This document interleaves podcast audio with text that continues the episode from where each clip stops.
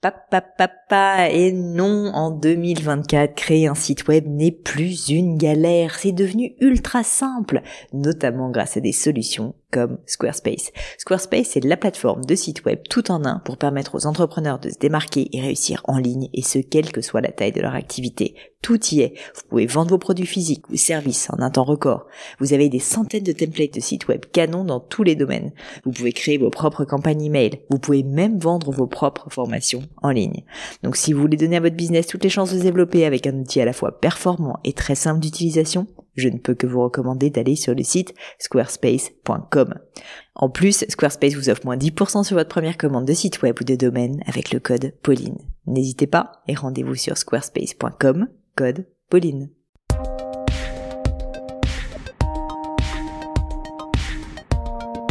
Hello à tous, ici Pauline Nénio et bienvenue sur mon podcast. Pour ceux qui n'auraient pas remarqué, le gratin change de nom et oui, et devient le podcast de Pauline Nénio.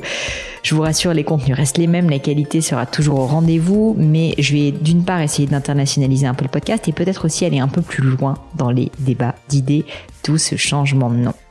Aujourd'hui, j'ai le plaisir d'accueillir Irène Olzac, fondatrice du magazine Paulette, entre autres, sur le podcast. Si vous souhaitez faire un petit coucou à Irène, ça se passe sur son compte IG, sur son compte LinkedIn aussi, que je vous mettre dans les notes de l'épisode, et puis pourquoi pas sur le compte Instagram de Paulette qui cartonne.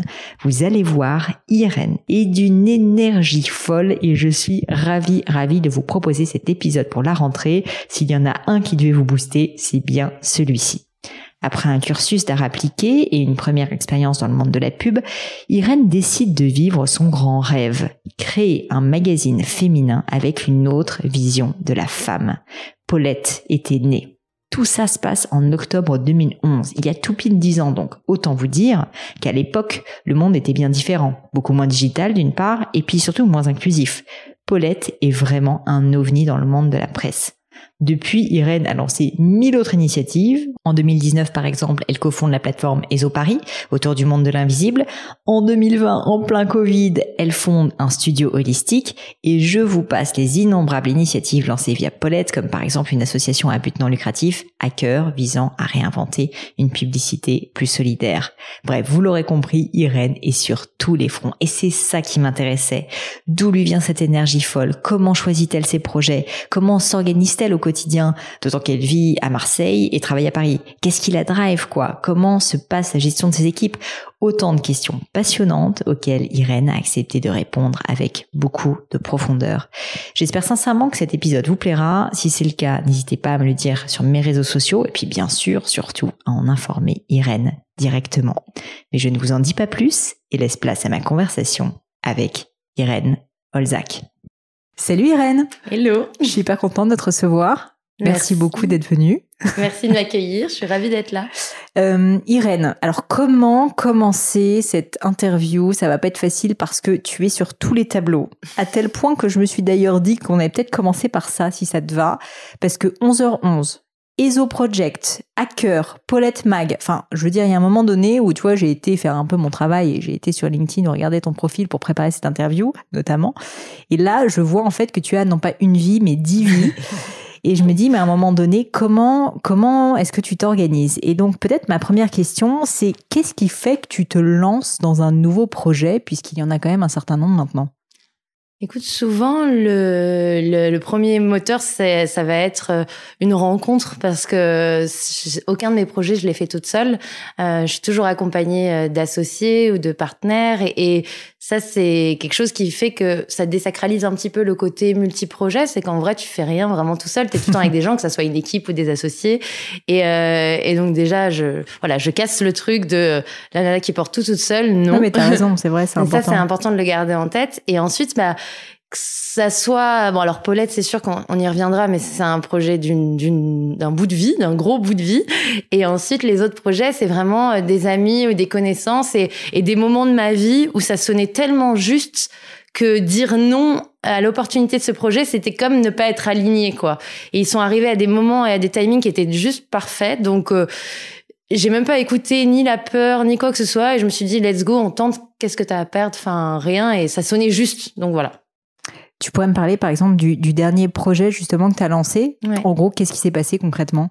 Alors 11h11 Holistic Project, c'est un projet autour de l'holistique et du bien-être. C'est la reconnexion entre le corps et l'esprit via un studio de, de, wellness, donc avec euh, bah, du pilates, de la méditation, des soins énergétiques euh, euh, en tout genre. Et là, c'est une amie à moi, sophrologue, qui me fait part fin 2019 de son envie de faire un pop-up store, mais de ses peurs à se lancer, parce que bah, elle, a elle a été à son compte en tant que en cabinet. Mais c'est vrai que là, elle avait envie de mélanger plein de choses, plein d'inspirations. C'est quelqu'un qui avait vécu pendant plus de dix ans à Los Angeles et qui est toujours voilà curieuse sur tous ces domaines du bien-être. Et à ce moment-là, moi, dans ma vie, euh, je viens tout juste de me séparer d'une très longue histoire euh, qui a duré 15 ans euh, et je suis un peu en mille morceaux émotionnels et en même temps très dans cette envie de me faire du bien. Et, au moment où je lui dis mais attends, ça peut être hyper simple, tu fais ci, tu fais comme ça. Enfin, je commence à, la, la, coacher mais naturellement pour la motiver. Elle me dit écoute, je me sens de le faire si tu le fais avec moi. Et là, tu dis alors c'est mon huitième projet. Donc euh. non. Et du coup, je la regarde et je me dis mais mais oui parce que ça avait pas l'air si compliqué parce qu'il y avait, elle était déjà dans un espace qui pouvait être exploité. Euh, et finalement, euh, enfin, ça paraissait simple, même si en soi rien n'est simple. Et du coup, j'ai dit, bah, tu sais quoi, let's go. C'était dans mon besoin personnel. Et du coup, je me suis dit, on y va. Et, euh, et on a lancé ça courant 2020, donc en plein confinement. et euh, je me rappelle parce qu'on a créé l'Instagram le 4 avril 2020, donc 4-4 2020. Euh, J'aime bien la puissance des chiffres et ce, et ce projet, il s'appelle 11h11. C'est aussi pour sa symbolique, c'est cette petite euh, heure miroir, euh, synchronicité qui dit que tu es exactement à l'endroit où tu dois être au mmh. moment où tu l'es et d'accepter que voilà, tout est, tout est parfait et, et, et c'est l'alignement finalement. Là, c'est 11-11, c'est, c'est barre, c'est trait. Et, et du coup, on a lancé ça, on est sorti du premier confinement, on a fait tous les travaux nous-mêmes dans l'endroit, on a ouvert le pré ouvert le studio juste avant l'été pour euh, accueillir des premières personnes. Et puis ensuite, en septembre, avant d'être reconfiné en octobre. Et, euh, et finalement, se retrouver à, à, devoir fermer le lieu parce que euh, en janvier 2021, parce que l'immeuble avait été revendu et le propriétaire, voilà, ne s'en sortait pas. En plus, il y avait principalement que des entreprises dans, dans l'immeuble où on était. Donc, du coup, aujourd'hui, c'est un projet qui vit avec un nouveau lieu, mais qui n'est pas complètement le nôtre, en attendant de trouver le lieu lieu, on est en pleine recherche là en ce moment et qui vit aussi en digital puisqu'on a beaucoup de cours en ligne. Euh, donc voilà, mais qui continue, dans lequel je crois beaucoup et qui a un très gros potentiel. Donc euh, je m'y investis pas mal. C'est intéressant parce que du coup, en fait, toi qui es entrepreneur depuis maintenant un certain nombre d'années, en fait, tu revis les débuts mm. régulièrement, quoi, quand même, malgré tout. Et alors, tu le vis comment? C'est excitant, c'est saoulant. Enfin, moi, je peux me dire, est-ce que j'aurais envie, tu vois, de repartir avec mon bâton de pèlerin En même temps, d'un autre côté, euh, tu as déjà vécu tellement de choses que tu vas plus vite, Bien forcément. En fait, ce qui c'est, c'est plein de choses à la fois. C'est certain que, bah, évidemment, il y a une part d'excitation, sinon tu n'y vas pas, euh, et d'aller vers des domaines inconnus que t'as pas encore touché du doigt. Et puis vraiment cet appel très personnel au final qui fait que tu t'y lances. Euh, j'y vais pas juste parce que je vois une opportunité de business et que je me dis ah il y a du cash à faire, même si c'est tout à fait louable comme euh, comme motivation. Moi j'y vais parce que je sens que ça va venir euh, combler quelque chose aussi euh, que j'ai envie de travailler déjà de base sur moi ou que je suis déjà en train de travailler et que je vais pouvoir y amener une vraie plus-value euh, de par mon expérience. Et, euh, et que ça va me nourrir en apprentissage. Et ensuite, oui, bien sûr que on va plus vite parce qu'il y a plein de choses qu'on a appris dont on peut se servir. Donc ça, c'est très agréable de voir qu'on peut mettre en pratique notre expérience.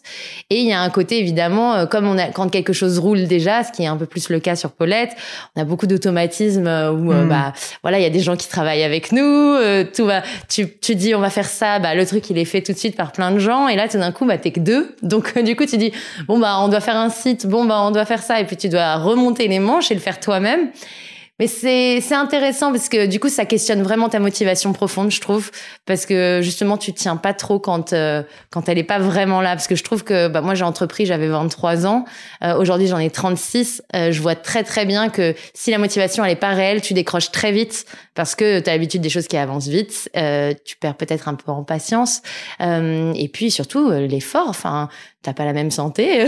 Il y a plein de choses qui qui sont pas les mêmes que quand tu te lances euh, super jeune. Donc euh, donc là pour moi voilà quand c'est en alignement bah je enfin, c'est comme des relations on se on se bat pour ça on, on le travaille on le fait donc euh, j'essaye de faire des choix justes par rapport à moi quoi.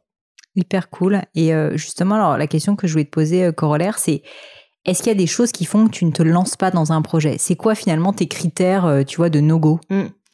bah, Je pense les, les... Alors déjà, si je suis pas touchée de près, c'est compliqué pour moi parce que comme je disais, et pourtant, euh, c'est pas forcément un critère obligatoire pour un entrepreneur, mais euh, je connais un peu l'histoire de ta vague et de ta marque, pardon, et par rapport à, oui, ta problématique pas passionnée de joaillerie. Euh. Voilà. Non, mais il y avait quelque chose qui te touchait de près. Mm. Et c'est vrai que moi, j'aime bien être touchée de près par le sujet auquel, voilà, je, je m'attache pour pouvoir être au plus proche de ces des considérations et pas penser pour les autres euh, euh, sans en être voilà touché et puis ensuite je pense la personne que j'ai en face de moi parce que comme je disais je fais pas des projets toute seule je les fais avec des gens. Euh, voilà quel est son degré euh, de maturité dans son domaine qui sera son expertise son expérience de vie quel humain c'est? C'est con mais euh, j'attache beaucoup beaucoup d'importance à l'humain que j'ai en face de moi ses valeurs euh, si c'est une personne qui veut du bien autour d'elle. Enfin voilà, c'est des qualités qui sont très importantes pour moi dans le travail ce qu'on appelle un peu les soft skills sa capacité d'écoute de remise en question le niveau de son ego. Enfin, il y a plein de choses qui font que du coup, euh, voilà, je pense que si je suis sur quelqu'un qui est face à des struggles personnels très élevés et qui se bat contre lui-même en permanence et qui utilise peut-être son travail euh, pour euh, justement se soigner, mais qui du coup, voilà, est, dans un truc un peu violent avec lui-même, bah, j'irai pas parce que je me dirais mmh. que ça demandera double d'effort que quelqu'un qui déjà a pris un petit peu de conscience sur ce qu'il est hyper euh, hyper intéressant et je pense que c'est un conseil euh, que, que, beaucoup de personnes devraient suivre en fait de vraiment euh, bah, connaître bien la personne tu mm. vois et ses démons aussi parce que c'est tu t'associes avec quelqu'un pour un moment ça, en général. et t'as jamais vraiment la chance de le savoir très vite des fois parce que des fois il y a des rencontres qui arrivent moi je sais qu'au tout début de Paulette il y avait une jeune femme qui m'avait contactée et qui est super d'ailleurs enfin et ça finalement elle voulait vraiment qu'on s'associe elle avait des skills de compétences très complémentaires aux miennes et puis au bout de plusieurs mois avec des, des vrais difficultés au lancement parce que voilà, on commençait de rien.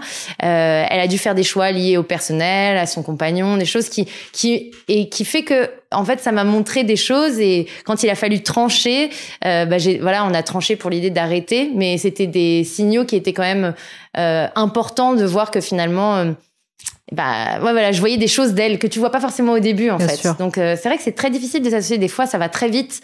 Euh, t'as pas le temps de, de savoir. Euh, des fois tu pars sur des amitiés.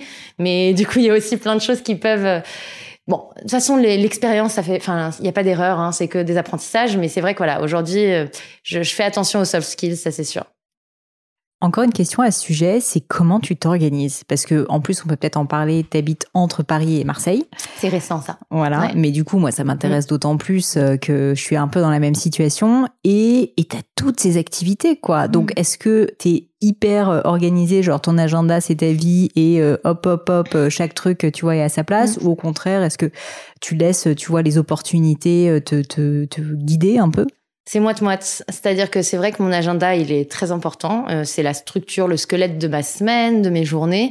Mais c'est vrai que j'ai appris aussi à lâcher prise des fois quand euh, quelque chose ne veut pas venir. Par exemple, je sais pas, je vais avoir noté dans mon agenda, là, je dois bosser sur un board pour lever des fonds. Et bah, des fois, je suis pas inspirée, ça vient pas. Bah, j'ai pas de complexe à me dire, OK, je le fais pas, je vais faire autre chose. Et c'est justement, je trouve ça qui est très plaisant et qui fait du bien à l'idée d'être sur différents projets, c'est que quand des fois tu butes sur un, bah, tu peux t'aérer en allant sur un autre où l'inspiration euh, arrive et où tout d'un coup, bah, tu as envie de faire ça et revenir avec un regard beaucoup plus frais sur l'autre. Donc, je dirais que c'est, oui, un agenda, c'est sûr, structuré aussi avec bah, la vie personnelle, les amis, la famille euh, et le travail et même le temps pour soi. Hein, c'est con, mais aller faire tes ongles, un massage, n'importe quoi, le sport. Euh, donc, tout est rentré dans l'agenda, mais avec une flexibilité, pas de rigidité sur le fait que ça puisse bouger, en fait. Mmh, c'est ça, la mmh. flexibilité. Et vis-à-vis -vis de tes équipes, parce qu'il y a quand même pas mal de monde qui bosse notamment chez Paulette. Euh, tu, communiques sur cette flexibilité. Enfin, c'est pas toujours facile aussi pour eux de se repérer. Je peux imaginer. Enfin, en tout cas, moi, je le vis comme ça, tu vois, avec euh, mes activités. Bien sûr. je, serais curieuse de savoir comment bah, tu. C'est vrai que j'essaye de tenir les réunions quand même quand elles sont fixées et qu'elles impliquent des gens. Je vais pas dire oh j'ai décidé que j'étais pas inspirée par le sujet de cet après-midi. Je reviens les gars. Ça, je, ça je le tiens parce qu'elle respecte l'agenda de chacun. Euh, après, ils, ils savent que je suis sur plusieurs projets, donc moi je suis tout le temps joignable, mais si je décroche pas, c'est que bah je suis occupée. Euh, c'est vrai qu'on est depuis le début de Paulette vraiment dans un esprit mobile office, euh, mhm. même si moi j'étais basée à Paris et que j'ai pas bougé finalement jusqu'à bah, 2020. Euh, c'est vrai que j'autorisais à tout le monde d'avoir vraiment cette flexibilité du lieu de travail. Moi, tant que le travail est bien fait, tant qu'on communique dans les, enfin, de la meilleure façon possible entre nous, euh, où est-ce qu'il est fait, peu m'importe en fait. Et du coup, c'est vrai que bah, je me le suis enfin autorisé euh, là, bah, comme beaucoup de gens, je réalisais que j'avais envie d'être proche de la nature, etc. Mais euh, et j'ai déculpabilisé de me dire oh là là, mais je vais être physiquement loin d'eux. Euh, et en fin de compte, bah, on a été train pendant un an mmh. à être tous à distance et euh, tout d'un coup, je me suis dit, bah, en fait, j'ai le droit. Et, et je pense que tout le monde se respecte, enfin, respecte cette liberté, en fait. Moi, je la donne, il me la donne. Et puis après, voilà, on prend rien de personnellement quand euh, quelqu'un ne répond pas au taquet. Euh, c'est aussi ce truc des, réseaux et d'être super connecté, c'est que ouais. tu as toujours l'impression que tout le monde est 100% disponible. C'est pas parce que j'ai liké un truc sur LinkedIn que je peux te répondre sur WhatsApp. Enfin, c'est donc c'est vrai que bah, je pense qu'on respecte ça chez les uns chez les autres, c'est mutuel. Donc voilà le, fait d'avoir déménagé et de maintenant faire ce commute mmh. régulier entre Paris et un peu plus de nature, ça a changé quelque chose dans ta manière de travailler? Enfin, qu'est-ce que tu pourrais nous dire à ce sujet? Ah oui, non, mais c'est incroyable. C'est vrai qu'en fait, pour moi, c'était pas du tout un plan de partir de Paris. Euh, je me disais, au pire, j'irai en banlieue. Moi, j'ai grandi en banlieue, j'adore euh, la nature, la forêt et tout. Donc, euh, je m'étais dit, allez, euh, peut-être au moment de construire un foyer, je, fais, je ferai ça. Et c'est vrai que l'appel pour Marseille, il a été un peu, je l'ai pas mentalisé, je l'ai pas, ça n'a pas été une construction logique. c'était un appel, mais vraiment un appel. Et donc, moi, j'ai mon père qui vit là-bas depuis quelques années, mais c'est vrai que là, c'était juste, je veux être là où il y a de la lumière et là où il y a la nature. Et en fait, quand je me suis écoutée et que je l'ai fait alors que ça n'avait ni queue ni tête, parce que tous mes projets étaient là, tous mes amis étaient là, toute ma famille proche était là. Enfin, je me suis dit, mais, mais pourquoi tu as envie d'aller là-bas? Enfin, y même, c'est même pas, j'y vais même pas pour du business non plus. Donc, et en fait, je me suis rendu compte que ça m'apaisait énormément et que je pense que j'avais besoin pour contrebalancer justement la pression qu'on se met, le stress, la sursollicitation, euh, de pouvoir prendre cette sorte de bulle euh, d'oxygène qui fait que je suis toujours aussi productive, mais juste j'ai l'impression avec euh, plus de calme, plus de bizarrement je me lève Je, me lève naturellement beaucoup plus tôt, je vais être couchée naturellement plus tôt, aussi peut-être parce que toute ma vie sociale est à Paris, et donc euh, quand je suis ici, euh, je suis dans une rapidité de vie euh, qui, peut happer. Hein. Alors même si je reste jeune et tout, je, sens bien que ça, que voilà, ça, ça fatigue le corps. Et du coup, c'est devenu quelque chose, ouais, comme les gens vont être addicts à faire du sport ou de la méditation, bah voilà, finalement d'être à Marseille, c'est ça aussi, c'est mon moment de ouais, où j'ai l'impression que même mon rythme ralentit, en fait, mon rythme cardiaque, de respiration, tout. Donc, euh, ouais, c'est devenu presque vital, quoi. Trop bien, ça donne envie en tout cas. Mm.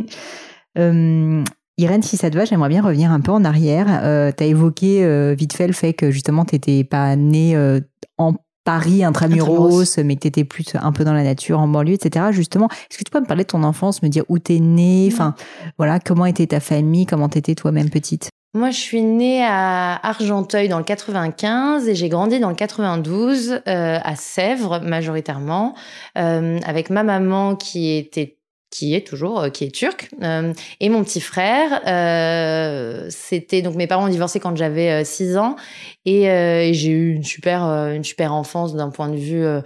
Enfin, on était, on, était heureux, on a manqué de rien. après, après, c'est vrai que du coup, forcément, tu te rends compte aussi après les séparations, c'est des choses qui sont devenues très banales, mais ça laisse quand même des traces dans ta construction. et donc, j'ai compris un peu plus tard plein de choses, mais mais ouais, que la chance que j'ai eue, c'est que j'ai grandi dans une double culture. Euh, depuis que je suis toute petite, je parle le turc, j'ai la double nationalité, toute ma famille maternelle est en Turquie. Euh, et donc, euh, du coup, je pense que ça a ouvert mon esprit dès le plus jeune âge à la différence de culture, de façon de penser et à l'acceptation de voilà des gens qui sont pas comme toi en fait. Et je pense que quand tu vis aussi bah, en banlieue, il y a aussi bah tu sens le périph, tu le sens dans toutes tes expériences de vie, tu le sens quand tu as envie d'aller sortir sur Paris et que T'as l'impression d'être différent des parisiennes dans ton look, dans ta façon de parler, qui aujourd'hui c'est beaucoup gommé chez moi, mais c'est vrai que voilà, tu, te sens différent, mais ce que j'ai appris par ma mère qui elle parlait pas bien le français quand elle est enfin parlait pas du tout le français quand elle était arrivée en France et qui était euh, journaliste en Turquie donc euh, euh, qui avait fait des études très cultivée euh, et elle, elle, a recommencé tout à zéro ici finalement ils se sont séparés elle doit apprendre à parler le français elle a deux enfants en bas âge sur les bras et finalement la force du réseau de se rapprocher voilà de communautés qui qui étaient les siennes commencer par travailler dans des sociétés qui ont un lien avec la Turquie puis la motivation de rien lâcher d'apprendre le français de le parler quasiment parfaitement aujourd'hui. Euh, ça m'a ça m'a montré aussi et elle l'a toujours fait avec beaucoup de joie, de de je sais pas, elle m'a jamais montré une seule faiblesse. Du coup, ça m'a inspiré de me dire quand on est différent, bah c'est un truc positif aussi. Et c'est vrai que bah n'ayant pas moi subi ma différence parce que je suis blanche, parce que j'ai une fille qui présentait tout à fait normalement, etc. Aucun handicap, euh, voilà rien qui pourrait me discriminer si ce n'est euh, le sexisme euh, évidemment que toutes les femmes subissent.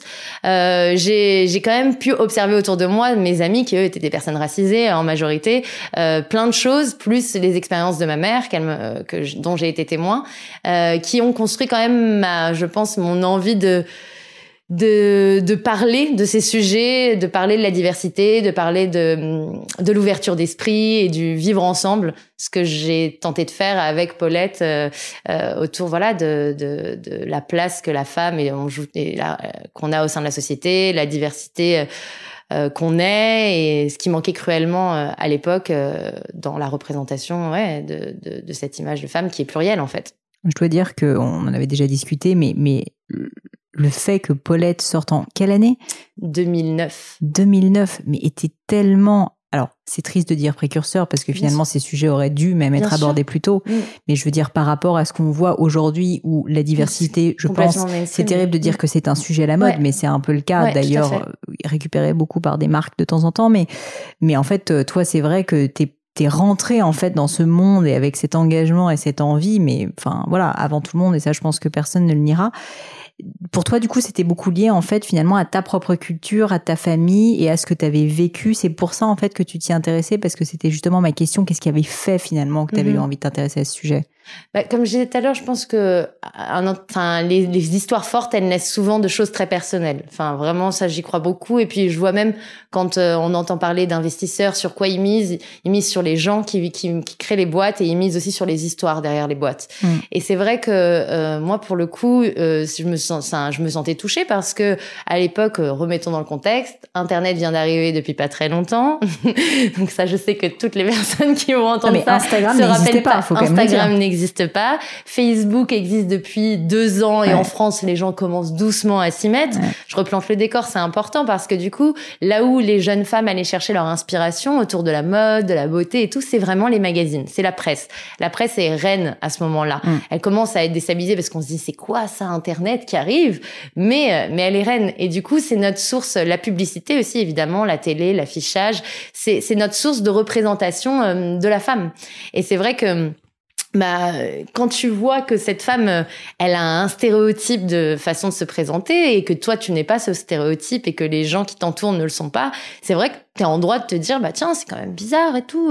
Euh quand je regarde autour de moi, on n'est pas toutes pareilles, je comprends pas. Enfin, c'est vraiment une réflexion basico-basique. Hein. Enfin, euh, et du coup, euh, bah, ensuite, toute la naissance de Paulette, ça a été de voilà, de questionner les gens, de savoir si on était tous en accord sur le fait qu'il y avait peut-être des choses à rajouter à ce qui existait sur le marché de la presse féminine, des choses. Et puis, euh, j'avais fait un petit sondage que j'avais fait tourner. Et effectivement, on était à 99% mécontente de l'offre sur le marché, à vouloir quelque chose de nouveau, plus représentatif.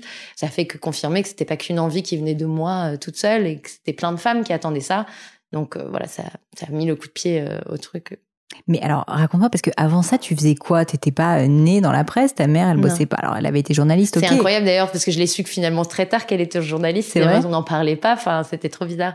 Donc, donc, toi, à l'époque, en fait, tu remets en contexte, tu faisais quoi? Alors, moi, j'avais fait un cursus euh, artistique, c'est-à-dire j'avais fait un bac STI à appliqué, qui est euh, de la de la seconde à la terminale, tu, tu fais de l'art appliqué. Donc ça, c'est très chouette parce que ça t'ouvre vraiment l'esprit là aussi euh, sur bah tout le monde créatif tel qu'il existe, l'histoire de l'art, le design, la mode, tout. Et ensuite, j'ai fait un BTS en art appliqué, euh, spécialisation sur la communication visuelle, donc le graphisme, l'édition, euh, la publicité. Et moi, je, bah, je voulais absolument aller en magazine parce que j'avais ce projet de magazine finalement depuis un moment. Euh, et euh, j'avais pas trouvé de stage en presse féminine, donc mes profs m'avaient dit postule en agence de pub, tu es bonne dans cette matière en plus, donc ça sera toujours d'utilité. Et donc j'ai commencé en agence via mon premier stage qui était des Paris. Et ensuite, euh, bah, ça s'est super bien passé. Le directeur de création euh, enfin, m'a fait confiance et quand, enfin, il m'a rappelé au courant de ma deuxième année en me disant voilà, on cherche des DA juniors. Euh, si jamais tu as envie de nous rejoindre, t'es la bienvenue. Et du coup, je les ai rejoints et ensuite il a créé une autre agence avec un autre, une autre personne. et du coup, je les ai suivis. J'ai fait finalement pendant trois ans et demi de la direction artistique dans la publicité pour des marques principalement de cosmétiques, de beauté, un peu de mode. Et puis j'assistais également du coup ce décès qui était lui-même artiste illustrateur et qui travaillait pour des magazines étrangers, plein de choses qui étaient vraiment. Euh, j'étais aussi sa, sa DA, euh, sa DA quoi. Et ça a été extrêmement formateur et en même temps ça m'a plongé dans un univers qui finalement m'a fait me rendre compte vraiment de l'importance de repenser la représentation de la femme parce que bah, quand tu es dans la publicité voilà tu, tu peux te retrouver dans un dans un, dans un dans un studio de retouche pendant quatre heures à regarder la retouche d'une main qui tient un parfum parce qu'elle doit être fine comme ça des doigts comme ça ou la même chose pour euh, rajouter des cheveux pour que le volume mmh. soit au top sur et puis petit à petit, tu te, tu te dis, mais attends, mais est-ce que c'est ça que je suis, moi? Est-ce que c'est ça qui m'anime? Je critique pas. Bien sûr, euh, il faut des gens, et les gens qui sont là, ils sont là avec les plus belles intentions au départ. Euh, personne n'y va pour, euh, pour, pour déstructurer l'imagerie et, mettre des complexes aux gens. Évidemment que non. Mais c'est vrai que c'était pas en alignement pour le coup, là. Et donc, je m'en suis rendu compte alors que je faisais pas du tout de développement personnel.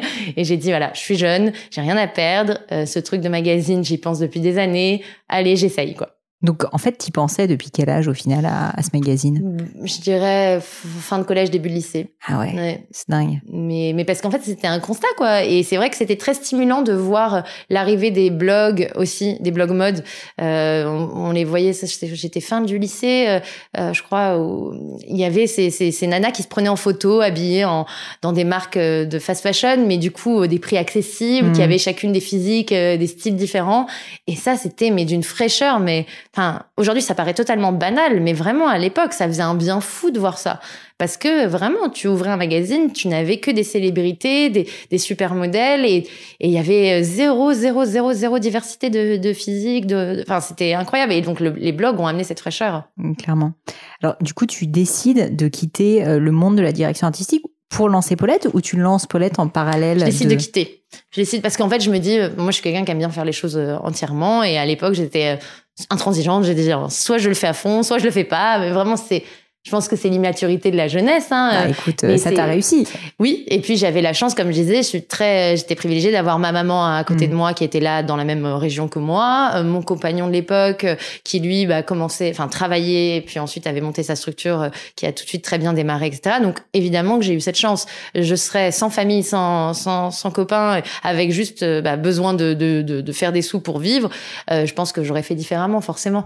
Donc là, j'ai utilisé la, la, chance que j'avais pour pouvoir me dire ok, je me donne cette chance de me mettre à 100% et puis on verra si ça paye. Et alors, tu commences par quoi? C'est quoi les premiers jours? C'est quoi les premières étapes de Paulette quoi? Mais comment on lance un magazine, franchement? Eh ben, Je me rappelle de deux trucs. Euh, un truc euh, vraiment, genre, j'avais ce complexe de me dire, je n'ai fait aucune école de commerce, je ne sais ah, pas faire de business, j'ai arrêté les maths euh, parce que en section, en section artistique, tu fais plus de maths. Donc, du coup, j'étais là. Et pourtant, j'étais bonne en maths.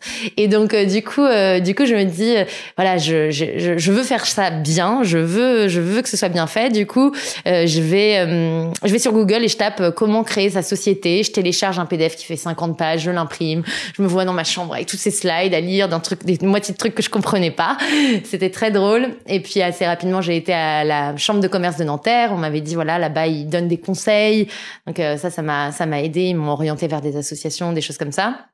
Et en parallèle, bah, j'ai fait la partie que j'aime le plus, C'est-à-dire que bah, je me suis mis sur Facebook, euh, j'ai créé un profil Paulette, j'ai ajouté plein de gens comme tu le ferais aujourd'hui sur LinkedIn, sauf que je le faisais sur euh, sur Facebook. Et puis euh, je postais des inspirations de ce qu'allait être le magazine. J'invitais les gens à inviter leurs amis s'ils avaient envie d'y participer, et je créais une sorte de début de communauté finalement pour rencontrer un maximum de personnes, parce que j'ai bien conscience que c'est un projet très ambitieux et que je le ferai jamais toute seule et qu'il va falloir que je m'entoure.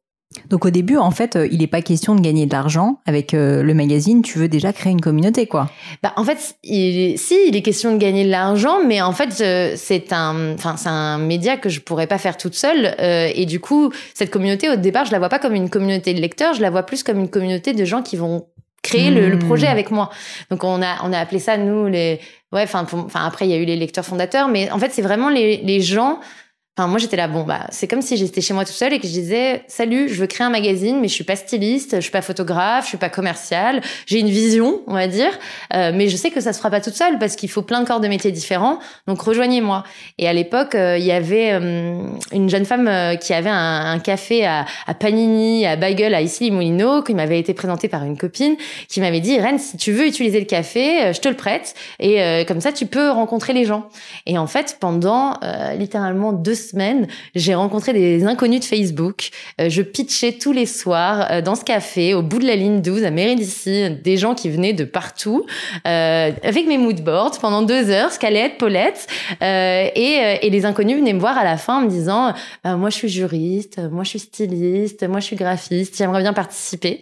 Et c'est d'ailleurs comme ça qu'aujourd'hui, bah, ma rédactrice en chef mode, qui est également DA, et chez, enfin, chez Paulette depuis 12 ans et on s'est rencontrés à un de ces meetings. C'est incroyable. complètement fou.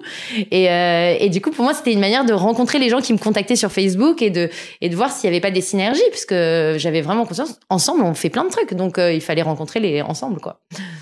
Qu'est-ce qui a fait que euh, Paulette a quand même réussi à émerger assez vite? Parce que malgré tout, euh, enfin, on en avait parlé un peu toutes les deux quand on s'était croisés la dernière fois, des magazines qui se lancent, il y en a plein, Bien sûr. qui durent, notamment 12 ans, il y en a quand même pas beaucoup. Et vous, euh, bah vous, en fait, avec Paulette, franchement, c'est assez incroyable de se dire que tu l'as lancé seule initialement, avec l'aide de cette communauté, mais je veux dire, en plus, il n'y avait pas un groupe derrière, mm-hmm. comme parfois ça peut être le cas. Et pourtant, parce que tu as viser juste aussi, mais voilà, il se passe encore quelque chose aujourd'hui euh, d'important, quoi. Je pense que c'est vraiment une question de timing, même si on était en avance euh, sur pour pouvoir monétiser, en tout cas l'offre qui était Paulette, et donc trop en avance, du coup, ça a mis beaucoup de temps à générer de l'argent. Euh, on était très juste par rapport aux consommateurs en timing.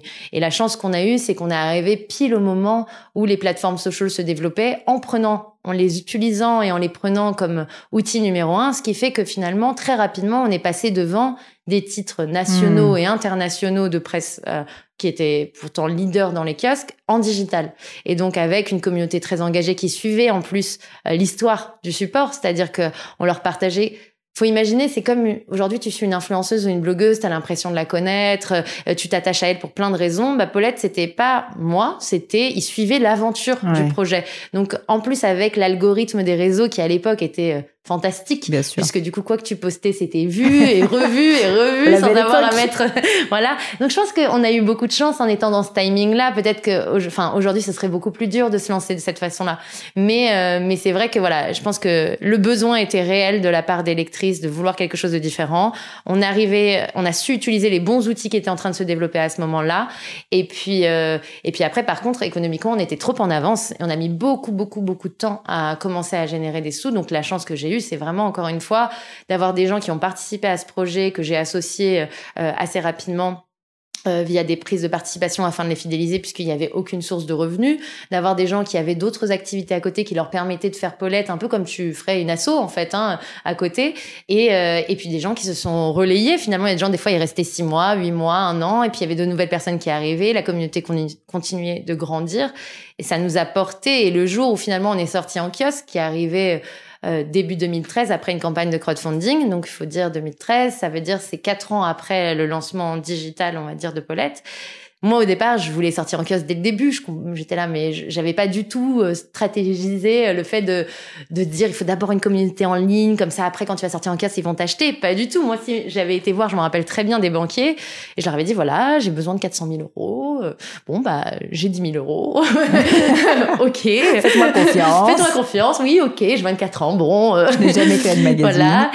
mais évidemment, ils m'ont dit la non, réponse bien sûr, oui, évidemment. Et puis ils me regardent en me souriant, et c'est vrai, je devais vraiment être marrante, euh, mais euh, très sûre de moi euh, sur le fait que, en fait, c'est pas sûr de moi, c'est sûr du du projet, avec cette conviction absolue que c'était la révolution de la presse féminine en fait, et que du coup ça allait le faire. Et en fait, bah heureusement finalement qu'ils m'ont pas donné cet argent dès le début parce que je serais morte dans l'œuf, dans le sens où effectivement, comme tu disais, il y a des lancements de titres tous les ans, depuis des années, des nouveaux lancements de féminins, des choses comme ça par des grands groupes qui ont les moyens euh, de se lancer. Euh, je me rappelle l'année où on a lancé Paulette, euh, il y avait plein de titres qui se lançaient. L'année où on a lancé Paulette en kiosque, c'était l'année où Gradia est arrivée en kiosque. Ça, qui a fait une campagne millions de budget de communication. nous, on s'est lancé avec Instagram, Facebook, voilà. Et c'est vrai que bah, la communauté qu'on avait créée en ligne, elle nous a attendu et du coup, elle est venue nous chercher en kiosque. Et c'est ça qui a fait la différence. Elle nous a porté en kiosque puisqu'elle a payé pour qu'on soit en kiosque. Donc en fait, toute cette fidélisation, ce, côté voilà fondateur des lecteurs a joué le succès. Euh, et puis ils ont vieilli avec nous, on vieillit ensemble. Enfin, c'est très intéressant hein, ce qui se passe. Mais tu vois, ce que je trouve aussi précieux dans ce que tu dis, c'est que, euh, en fait, tu as été patiente. Ça mm. Ça s'est pas fait en deux jours. Parce que la sortie en kiosque, c'est quatre ans après le lancement officiel. La communauté, elle n'est pas arrivée en claquant des doigts, quoi. Ça, je suis d'accord et j'aime bien le fait que tu appuies là-dessus, la patience. On est dans une ère où tout est tellement rapide euh, qu'on a tendance à plus du tout cultiver sa patience.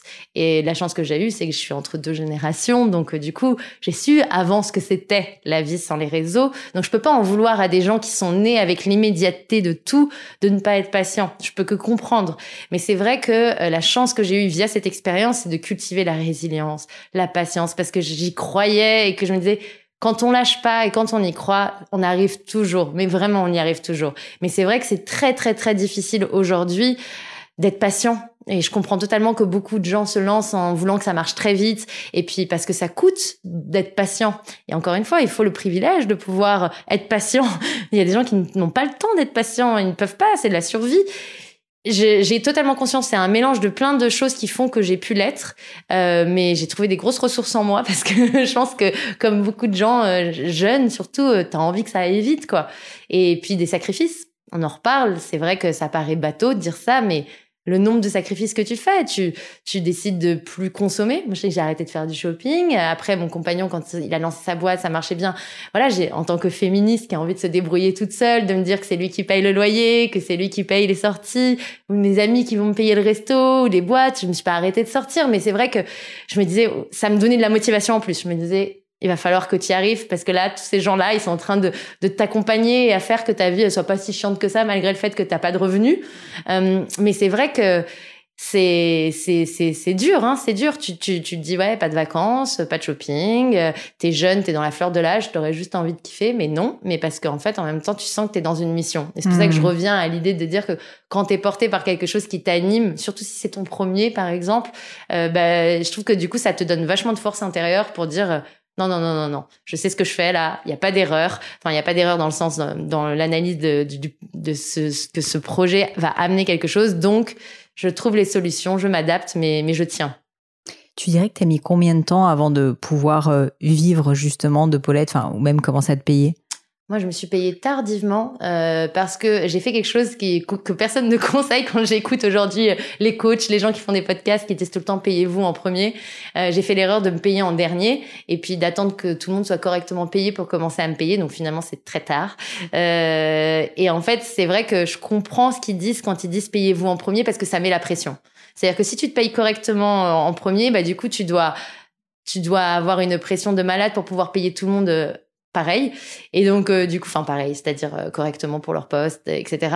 Et c'est vrai que bah, finalement, quand tu te fais passer en dernier, tu, tu, tu même et que tu as la chance d'avoir quelqu'un qui peut pareil sur sur le côté subvenir aux, besoins minimum on va dire tu je crois que tu t'habitues tu sais c'est comme tout tu t'habitues à tout quoi mm. donc euh, du coup ouais j'ai fait ça tardivement mais je pense que c'était juste parce que c'était un choix sorte de il me disait tant que tout le monde n'est pas stabilisé, n'a pas un salaire euh, correct qui lui convient, que eh ben je peux encore me sacrifier, c'est pas grave, c'est pas grave, c'est pas grave. J'étais là genre tant qu'on n'a pas des bureaux, enfin à chaque fois je trouvais une excuse. Tu sais c'est comme repousser le fait de faire un enfant quoi. Tant que je gagne pas de temps, je fais pas Mhm. d'enfant, voilà. Je, je me faisais passer en dernier et c'est là où ça a été très intéressant le, le switch euh, quand j'ai commencé à créer d'autres projets, c'est que j'ai compris que je vais pas me faire passer en dernier et je l'ai compris justement, je pense en, en m'extrayant un petit peu de Paulette qui finalement me consumait beaucoup, même si j'étais extrêmement heureuse et que je suis toujours euh, de, de, de voilà de, faire vivre ce projet.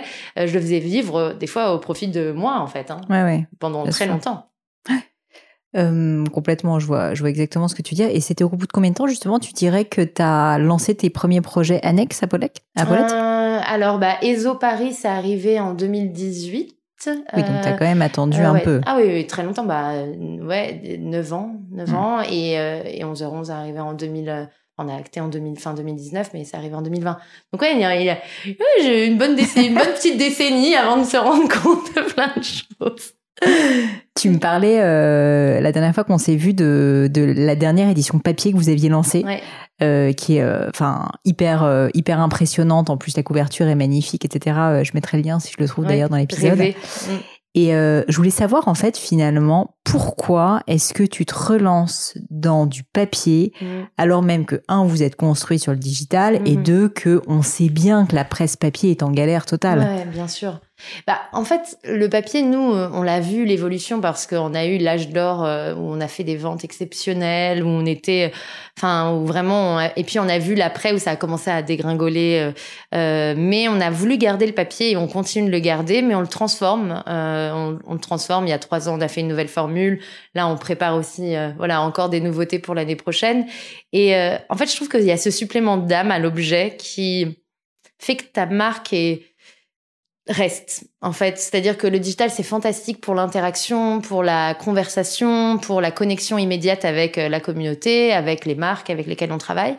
Mais c'est vrai que le papier a ce côté euh, magique quoi. Quand tu as un objet dans la main surtout quand il est beau et on essaye de le soigner euh, de de rester tu peux y retourner. Ça crée un lien très particulier avec le lecteur qui je trouve Ouais, c'est, c'est, enfin, quelle que soit la chose que tu as chez toi, tu l'as choisi, tu l'as amené dans ton intérieur, tu, c'est parce qu'il y a un lien fort. Et je trouve que sur le digital, il y a un côté très euh, zapping, euh, très, euh, ouais, tu, tu vois là, t'étais dans la surconsommation, chaque contenu est remplacé par un autre à la minute, tu apportes pas autant de, ouais, de, de, d'affect, en fait. T'es plus dans une surconsommation. Alors qu'un objet, comme un magazine ou un livre, même s'il y a des gens qui achètent énormément de livres, énormément de magazines, qui des fois les, livres, les lisent même pas, hein.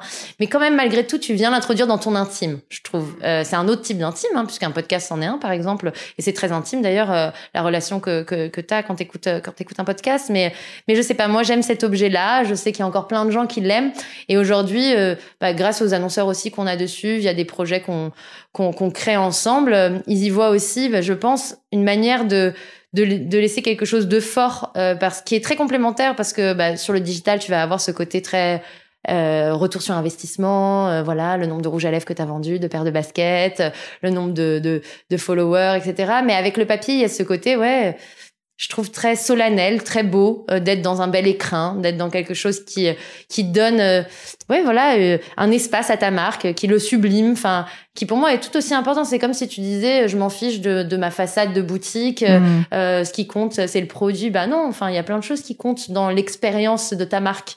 Et je trouve que être dans le papier, c'est rajouter une expérience de marque. Parce que tu choisis un, un, un support qui va raconter des choses, qui aura des valeurs, qui se rapporte, qui, qui va toucher une audience qui, qui, qui est touchée par ces valeurs-là, par ces messages. Du coup, tu rajoutes un supplément d'âme à, à ta marque, en fait. hein. Ouais, puis l'audience va peut-être prendre plus le temps que Ouais. typiquement sur des réseaux sociaux où on est dans du contenu un peu plus consommable, quoi, on va dire. Du coup, j'ai une question difficile pour toi, Irène. Mais je pense que tu es la meilleure personne pour y répondre parce que tu es tellement précurseur en plus surtout. Mais c'est une question que je me pose souvent, c'est c'est quoi finalement la presse dans 10 ans? C'est quoi l'avenir de la presse? Qu'est-ce qui va se passer pour toi? C'est quoi les grandes évolutions? T- Toi, tu vois quoi? C'est quoi ton instinct? Alors, ce que tu appelles la presse, t'appelles la presse papier ou t'appelles les médias en Les général? médias. Hmm. Bah, C'est vrai que c'est c'est une question euh, effectivement très difficile. Je te remercie. non, c'est très intéressant parce qu'aujourd'hui, en plus, on est nous, on est vraiment ce cul entre deux chaises. euh, je peux dire ça un peu vulgairement, mais c'est il y a l'influence euh, qui a pris beaucoup beaucoup de place euh, et, euh, et qui devient aujourd'hui une source d'information, une source de discussion qui est importante et qui est, très intéressante dans ce qu'elle apporte. Et puis, tu as le média plus traditionnel, donc du coup, qui est là pour informer, pour divertir, qui arrive avec une signature voilà d'équipe, d'ADN, d'histoire en fonction de son média. Et, c'est vrai qu'aujourd'hui, bah, on voit très bien que c'est dur pour les médias de se maintenir, aussi parce que le modèle économique des médias depuis l'existence des médias, il est basé sur la publicité que les marques font chez eux. Et c'est vrai que ce qui fait que la presse va mal aujourd'hui, les médias vont mal, c'est pas forcément parce qu'ils sont moins consommés, parce que justement, s'ils ont su muter vers le digital, vers des supports comme le podcast, la vidéo, plein d'autres types de supports digitalisés, euh, les annonceurs, par contre, ont changé leur façon de dépenser leur argent pour être vus. Et ils ont, ils ont utilisé à, à très juste titre hein, les plateformes social, leurs propres plateformes social, euh, aussi, voilà, beaucoup de campagnes d'influence, de choses très ciblées. Et du coup, ça a, ça a fragilisé l'économie du monde des médias, euh, ce qui fait que même de grands groupes sont dans des grandes difficultés aujourd'hui. Et donc, du coup, bah, pour moi, ça nous invite aujourd'hui, et c'est ce qu'on est en train d'essayer de préparer avec Paulette, à se réinventer en permanence. C'est-à-dire qu'en fait, tu ne peux jamais rester sur tes acquis sur ce secteur et sur ce marché. C'est absolument pas un marché. Euh, dans, aucun marché normalement tu peux rester vraiment sur tes acquis, mais encore plus, je trouve, dans le marché du média, c'est te diversifier un maximum. C'est-à-dire qu'en gros, encore plus renforcer quel est l'ADN de ton média, c'est-à-dire quelles est euh, les fondations euh, euh, de, de ce pourquoi les gens te suivent et quelle est l'histoire derrière finalement, comme si tu étais une personne, comme un, un influenceur. Pourquoi les gens aiment ce média et renforcer en fait cette ces valeurs euh, très personnelles, très intrinsèques euh, au, support, via une diversification euh, de tes actions, de tes activités qui vont au-delà de faire des interviews, des articles. mais vraiment, voilà, nous, c'est vrai qu'on s'est diversifié énormément mais euh, tu vois on se retrouve même à sponsoriser une équipe de foot. Enfin c'est des choses ça paraît con mais mais c'est juste que c'est dans l'alignement de nos valeurs. C'est des jeunes filles entre 12 euh, et euh, et, et 16 ans. Et et du coup d'être là c'est comme une action. Ça nous rapporte aucun argent évidemment loin de là. Mais c'est c'est des choses qui viennent rajouter à notre écosystème de la richesse. Et je pense que on devra se réinventer tous, faire des choses, sortir de de la tradition en fait, mm. et aller sur des territoires qui au départ euh, peut-être on a l'impression que c'est pas pour nous, mais qui en fait continuent de faire le storytelling de ce pourquoi ce média est là en fait. Parce que après nous on n'est pas sur un média purement que d'information, hein. c'est d'inspiration, c'est de c'est de de, de, de sociologie, il y, a, plein de choses dans Paulette, mais c'est vrai que je pense que c'est applicable finalement à tout média euh, de se diversifier en fait, vraiment. Et donc, euh, dans dix ans où on en sera, je pense qu'on sera, les médias existeront toujours parce qu'on a besoin de cette notion d'entité qui vient s'opposer à la notion de personne, parce que bah, la personne c'est une personne en fait, et une entité bah, c'est plein de personnes. Donc du coup la réflexion est totalement différente parce que quand tu as cinq personnes qui brainstorment dans une pièce pour sortir un sujet ou un numéro, euh, c'est la c'est la c'est la synthèse de ça. Donc c'est forcément différent que le point de vue d'une personne qui est un influenceur. Et donc euh, du coup, euh, je trouve que l'entité médiatique elle est intéressante dans Ouais, dans, dans toutes ces personnes qui sont sous un chapeau, euh, qui portent des valeurs, un message, mais de se reconnecter à l'ADN de la marque média, en fait. Moi, j'ai toujours pensé Paulette comme une marque.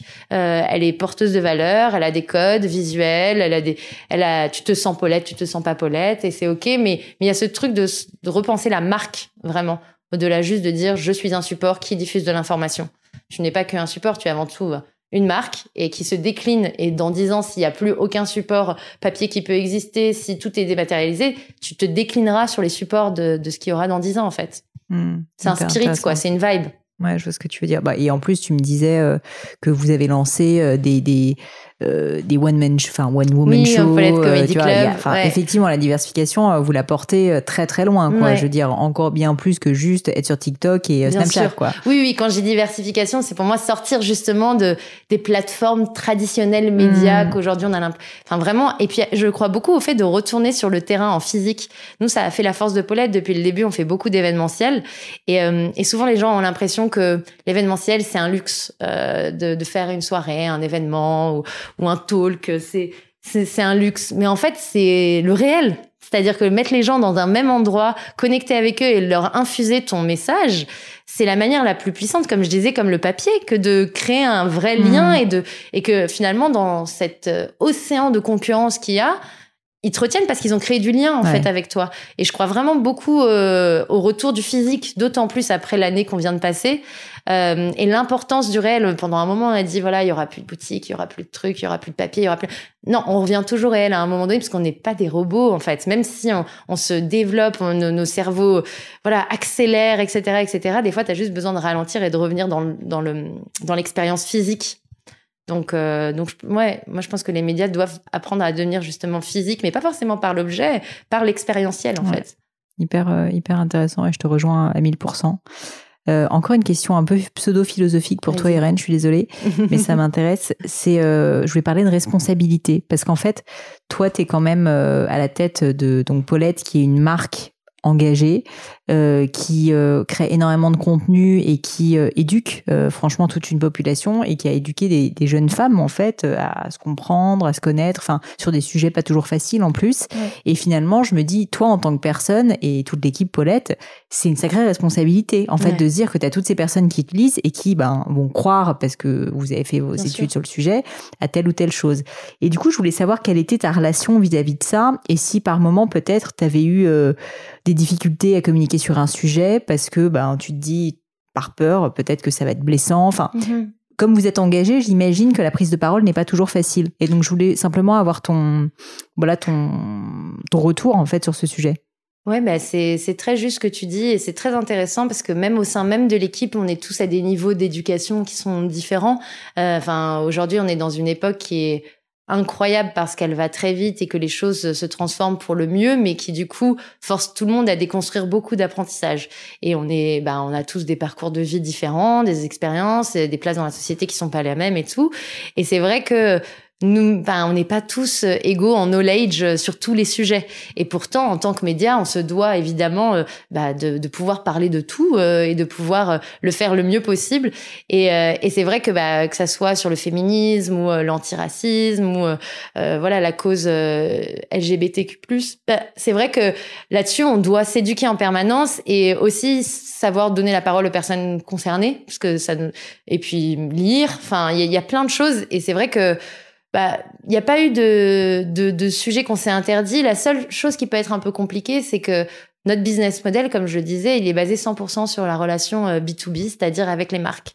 Et les marques sont en train de faire ce travail de prise de mmh. conscience, des fois justement, des fois maladroitement, euh, dans leur euh, stratégie de communication, parce que bah, c'est ce que demande aujourd'hui, euh, à très juste titre, la communauté de, de, clients et de consommateurs, mais ils demandent aussi de l'honnêteté, de la transparence et surtout ce qu'ils détestent, c'est la réappropriation, c'est la voilà, c'est et, et, et, la limite est très fine sur ce territoire. Et en fait, ce qu'on se rend compte, c'est que des fois, vaut mieux être honnête et dire bah oui, euh, là-dessus on n'est pas parfait. Oui, là-dessus on y travaille. Euh, non, on, voilà, on avance à notre rythme comme on peut avec notre culture d'entreprise et l'histoire de notre marque plutôt que de que de sauter sur une occasion de faire quelque chose qui est très maladroit, qui est mal fait, en plus pas forcément compris pourquoi il est fait.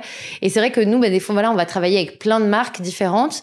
Ça nous est déjà arrivé de refuser des contrats, euh, même c'est très difficile quand tu es une petite structure, euh, par pas parce que c'était le grand écart allait être trop important euh, et pas parce qu'on juge la société qui nous contacte parce que voilà encore une fois chacun son rythme chacun sa culture euh, mais parce que voilà le ça allait être euh, trop compliqué de, de, travailler ensemble et de se comprendre. Mais c'est vrai que on essaye nous en tout cas dans la manière dont on collabore avec les marques de les amener avec nous mais dans une justesse qui correspond aussi à leur timing euh, pour pas qu'il y ait voilà de choses bizarres. Et c'est vrai que nous, les lecteurs, on sait qu'ils sont intraitables avec nous euh, et ils ont raison de l'être. C'est un garde-fou, ça permet de toujours savoir que t'es dans la justesse. Euh, et euh, moi, j'aime bien ce, cette relation, même si on pourrait dire ah, euh, les gens ils sont jamais contents, ils sont toujours en train de critiquer et tout. Bah, on a besoin de critique aussi pour se construire. Donc euh, moi, je trouve que tant que la critique est constructive, je la prends euh, avec plaisir et je sais me remettre en question et j'essaye en tout cas au plus possible quand je dis jeu personnel mais collectif, hein, avec Paulette aussi bien sûr.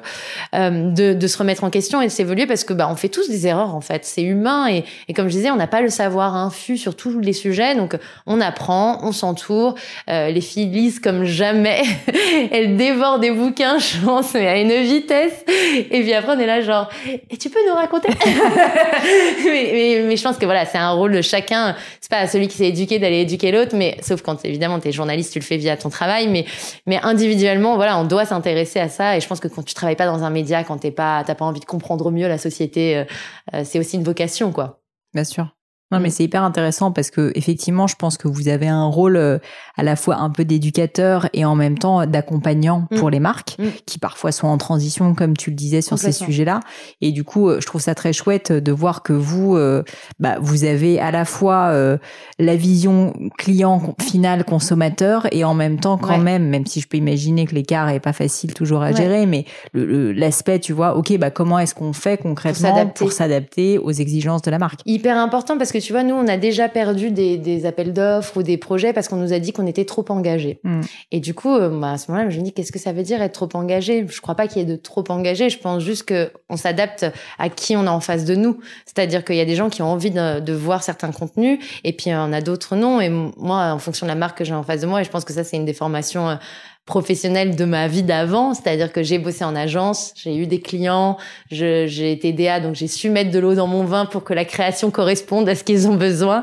Euh, on sait s'adapter. C'est juste qu'on essaye de dire, voilà, euh, on, on, on, sait là où les gens vont réagir, donc Prenez ce conseil. Après, si vous n'êtes pas prêt pour aller sur ce territoire, c'est une question de timing. Il n'y a pas de mmh. souci. Nous, ça fait 12 ans qu'on le fait et on a vu les gens qui sont arrivés très vite, des gens qui arrivent tout doucement aujourd'hui, des gens qui, c'est chacun son rythme. Comme je disais, l'ADN d'une marque, c'est très important. Il faut la, faut, faut la faire grandir avec quelque chose de juste. Euh, donc on, si on n'est pas juste en termes de fitting, il n'y a pas de problème. Mais des fois aussi, ce qui est chouette, c'est que bah il y a des marques qui se disent voilà, on n'oserait pas faire ça tout seul.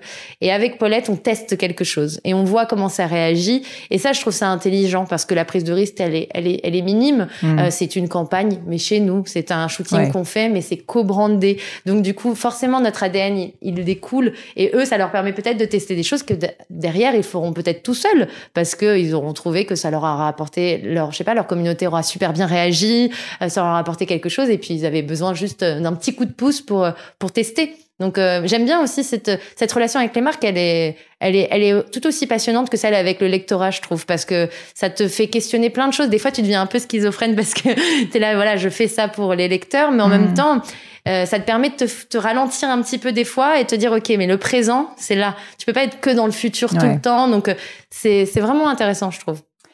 Encore une question à ce sujet, ensuite on passera au crible du gratin. Mais euh, moi, ce que je, je, je, constate un peu dans, dans ce, cet, cet univers maintenant euh, où euh, bah voilà, on parle de plein de sujets qu'on n'évoquait pas avant, de LGBT, t'en parler, inclusivité, enfin tous ces sujets de diversité, où en fait les marques ont souvent assez peur, justement peur de commettre des erreurs parce qu'en fait elles savent pas gérer, qu'elles sont pas irréprochables et du coup, comme tu le disais justement, bah en fait elles se retrouvent dans une situation où franchement elles se disent mais qu'est-ce que, enfin tu vois, qu'est-ce que je vais faire?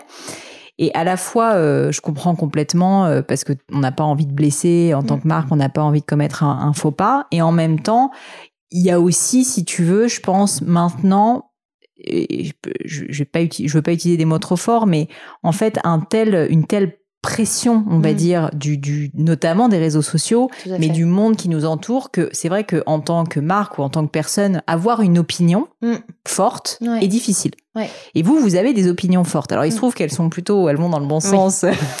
mais, mais je trouve ça intéressant d'en discuter avec toi parce qu'en fait, au final, je peux imaginer que tu vois un peu les deux aspects. C'est-à-dire que vous, entre guillemets, vous êtes euh, exactement là où il faut, je pense. Mm-hmm. Mais il y a des gens qui sont pas là où il faut.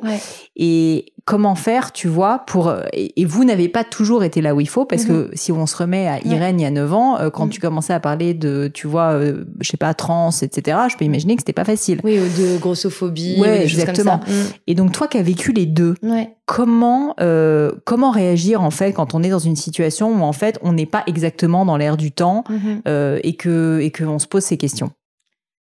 Bah, c'est il y a, y a, plusieurs choses. Alors quand tu es trop en avance, euh, ce qui est intéressant, c'est l'éveil que tu peux créer, c'est-à-dire que tu dis, euh, en fait, tu invites les gens à juste regarder euh, une situation nouvelle en disant mais tu, tu crois pas que, tu trouves pas que, ça serait pas intéressant. Donc c'est c'est intéressant cette posture d'être en avance Mm. parce qu'elle est dans l'éveil. C'est-à-dire que toutes les personnes que tu confrontes à un nouveau discours qu'ils n'ont jamais entendu, tout d'un coup ils ouvrent leur chakra et ils disent ah c'est intéressant cette perspective. Je je j'avais pas envisagé comme ça. Ah oui c'est vrai. J'avais pas remarqué que l'expérience d'une femme qui porte le voile dans son quotidien pourrait être complètement différente de la mienne parce que bah forcément je vis la mienne donc je je peux pas savoir mais c'est intéressant d'entendre ce témoignage et tout. Donc toute la partie en avance, elle est très intéressante, elle éveille, elle met du temps avant de se généraliser pour que mais mais tu as cette place de dire quand enfin vis-à-vis des marques, c'est dire voilà, juste ouvrez les yeux, il se passe des choses, c'est intéressant et puis il y a des gens qui répondent positivement et c'est comme ça qui fait que bah, nous on a on a réussi à grandir. Quand tu es plus dans le wagon de derrière, donc Mhm. celui qui bah, justement a envie d'y aller mais qui euh, je- est pour le coup pas en retard mais voilà, n'ose pas par peur pour plein de raisons. Je pense qu'il faut aller là où c'est fluide et naturel et euh, et du coup, bah déjà apprendre, c'est-à-dire peut-être lire quelques bouquins, regarder quelques vidéos, essayer de voir qu'est-ce qui nous touche dans dans nous. Donc je dirais par exemple moi si j'étais euh, à la tête d'une marque aujourd'hui et que j'avais pas du tout parlé de diversité jusqu'à présent, je me dirais bah voilà, je, je vais voir des contenus, je, je m'enseigne et puis à un moment donné, il y a quelque chose qui va résonner avec mon histoire. D'une façon comme d'une autre, il y aura il y aura une passerelle qui va se créer et je vais pas faire un plan énorme de diversité euh, sur ma prochaine campagne. Je vais juste essayer de créer une première connexion entre la marque et ce truc qui a résonné en moi d'une personne peut-être qui, qui avait des points communs avec l'histoire de ma marque et, et créer une première passerelle parce que les gens ce qu'ils sentent c'est quand c'est naturel. Mm. C'est-à-dire que ce qu'ils sentent c'est quand c'est fabriqué. Euh, et en fait t'adores quand tu sens que quelqu'un est T'as l'impression qu'elle ment pas. Euh, T'as l'impression qu'elle est, elle est totalement elle-même. euh, Ce qu'elle sort, c'est pas calculé, etc. Il y, a, il y a quelque chose de qui te touche en fait et qui te fait connecter avec elle. Et je pense que c'est pareil pour les marques, c'est-à-dire que on a besoin de sentir que c'est pas quelque chose qui a été placé là parce Mm. qu'il faut faire ça comme ça, mais que c'est plutôt une rencontre. Des... Moi, j'aime bien voir les histoires de marques où euh, ils ont, euh, je sais pas, créé un truc autour de la musique. Euh, ils ont soutenu, on va dire, un petit festival et puis euh, ils ont poussé quelqu'un, quelques des artistes. Et puis au bout d'un moment, tout d'un coup, il y a une artiste en particulier avec qui, je sais pas, elle a dit ah mais moi j'aimerais bien euh, un jour travailler sur une collab de rouge à lèvres et puis se disent bah tiens pourquoi pas? Et puis tout se fait de manière très fluide en fait. Et je pense qu'il faut essayer de recréer des des passerelles de rencontres et ensuite voir là où c'est fluide en fait. Mm. Et ça fait pas gros plan de communication, mais en même temps, c'est ce qui sonnera le plus juste. Et même pour la personne concernée en face ou pour les personnes qui sont qui sont impliquées dans les projets, de sentir que on est arrivé là par curiosité au départ, et puis qu'il y a eu des appétences communes qui font que bah il n'y a pas de hasard sur le fait qu'on soit réunis autour de ce projet, de cette campagne, ce podcast, ce je ne sais quoi. Euh, je pense que essayer de trouver tous ces points de connexion qui sont naturels et qui sont pas forcés en fait. Mm. Hyper clair. Pour terminer, Irène, j'ai un petit jeu que j'aime bien, c'est euh, mon crible. Euh, c'est des questions que je pose un peu à chaque fois et qui sont, tu verras, euh, différentes plus perso. Euh, la première, c'est est-ce qu'il y a un échec, une difficulté, un moment de doute que tu aurais vécu qui a été un peu ton grand échec, dont tu pourrais me parler et surtout les enseignements que tu en as tirés? Alors, je dirais que c'était justement fin 2019. Alors, c'est pas un échec professionnel, mais euh, c'est vrai que c'est un moment qui m'a marqué. euh, Enfin, je pense qu'il est tournant de plein de choses. C'est, euh, je suis dans la dixième année de Paulette. On est dans la meilleure année qu'on ait jamais fait. En plus, on s'internationalise. On a fait une semaine de pop-up store à New York qui cartonne. On a fait plein de choses, un event à Londres, on, on fête notre anniversaire à Paris, c'est complètement la folie. Et en fait, là, moi, physiquement, tout d'un coup, je craque.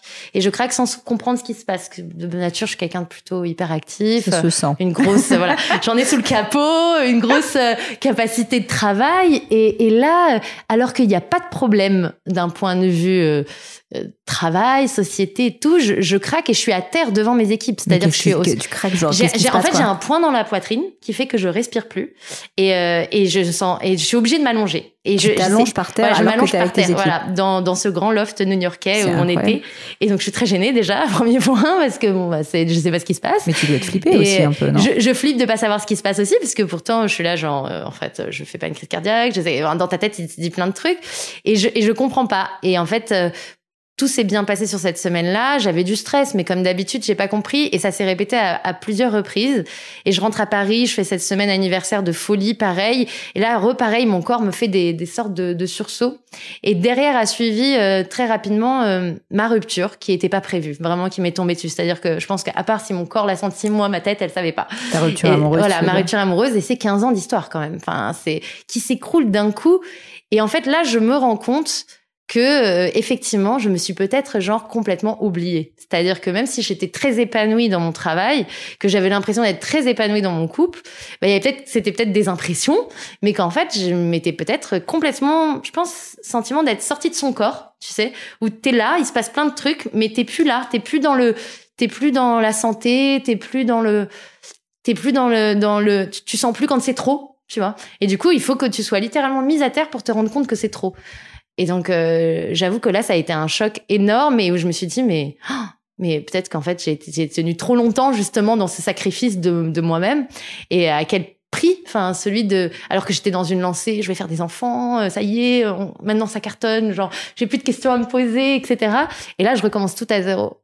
Et là, j'ai 35 ans et je me dis, ok. Et là arrive euh, bah, 2020, le Covid, qui en plus vient mettre une grosse claque dans, dans le travail, euh, qui vient mettre à mal parce que les annonceurs du jour au lendemain ils disent ok on communique plus rien, c'est tout le monde est en panique normal.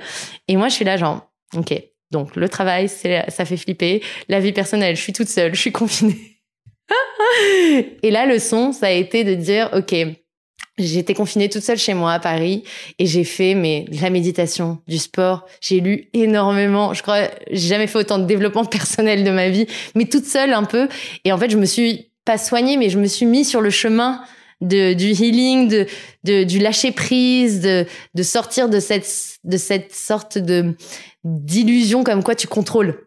Tu vois, ce truc qui te fait croire que tu peux tout contrôler, ta vie, ton rythme, le moment où tu vas avoir un enfant, euh, le mmh. succès de ta société, que tout est dans tes mains. Et en fait, là, j'ai réalisé, bah, justement, avec euh, cette année 2020 et encore aujourd'hui, que, en fait, tu as un pouvoir d'action, mais tout n'est pas dans tes mains. Et c'est même de l'humilité que de le reconnaître.